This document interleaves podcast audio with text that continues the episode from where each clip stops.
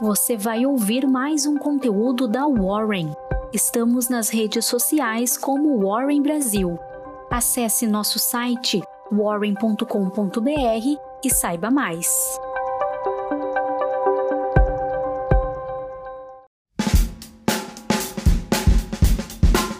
Terça-feira, dia 24 de novembro. Um bom dia. Começamos agora a nossa Warren Call. Meu nome é Iago, eu sou analista de conteúdo de mercado aqui da Warren e sou eu quem vou trazer as principais notícias desta segunda-feira e também a agenda para o dia de hoje. E menos de um ano após o início de esforços sem precedentes, as primeiras vacinas contra a Covid-19 devem chegar em dezembro.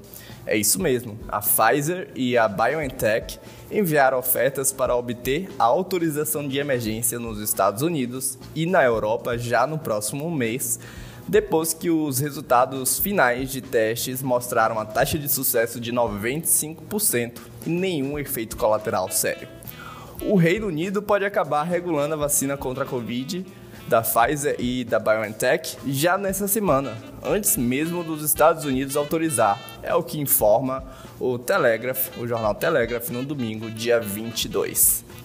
E no resumo do pregão, os mercados mundiais, o Ocidente pelo menos, teve uma segunda-feira positiva.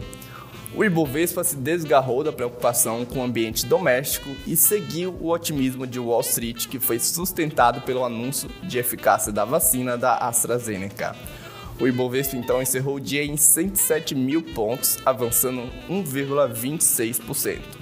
O S&P subiu aí então 0,56%, a Nasdaq subiu 0,22% e o Dow Jones 1,12%. Nos destaques, beneficiados pelo intenso fluxo estrangeiro e pela valorização da moeda norte-americana, a Vale surfou no rally dos preços de minério de ferro nessa sessão, que voltou a atingir máximas históricas. A Vale subiu aí 4,16% nesta segunda-feira. E as empresas do setor de petróleo não ficaram atrás. A PetroRio foi a grande estrela da sessão, subindo em 7,64%, e foi seguida pela Petrobras, que subiu 6,13%. As ações da BRF ganharam grande destaque nesta segunda-feira em um ótimo pregão para as exportadoras. A alta do dólar e a reabilitação de duas unidades para exportar aves para a Coreia do Sul animaram os papéis da empresa. A BRF subiu então 5,91%. As declarações de Paulo Guedes sobre acordos comerciais com o Canadá, Japão e Coreia do Sul ajudaram a dar um gás no setor de frigoríficos por inteiro. A Mafrig subiu 2,22%, a JBS 1,55% e a Minerva 1,01% e as principais redes de supermercados do país deverão criar uma comissão para debater práticas antirracistas nas lojas deste setor. A ideia é compartilhar ações implementadas e propor novas medidas de combate ao racismo e promoção de igualdade de gênero. O anúncio vem depois do assassinato do soldador negro João Freitas no supermercado da Carrefour, em Porto Alegre, na quinta-feira. A ação da Carrefour foi a que mais caiu na sessão, cerca de 5,35%.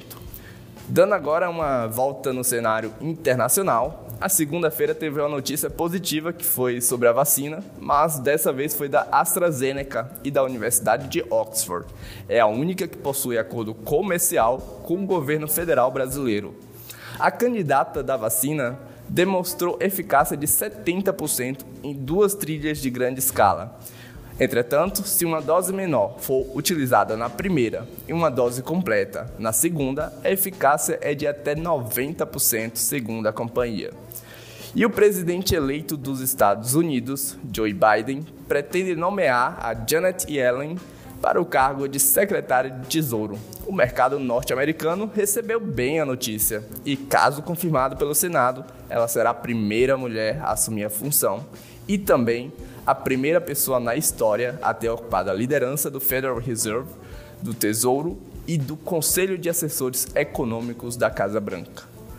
O governo de Trump avalia a criação de uma aliança informal de nações ocidentais para retaliar conjuntamente quando Pequim utilizar o seu poder comercial para coagir países. Nas commodities, suportado pelo desenvolvimento contínuo de vacinas, os contratos futuros de petróleo fecharam em alta nesta segunda-feira. O contrato texano para janeiro de 2021 encerrou o dia com uma alta de 1,50%, o barril sendo cotado aí a 46,06 dólares. No câmbio, o desconforto sobre a situação fiscal do Brasil pesou sobre o real. O mercado está apreensivo frente às incertezas de medidas concretas no andamento de reformas no cenário doméstico. O dólar comercial encerrou em R$ 5,43.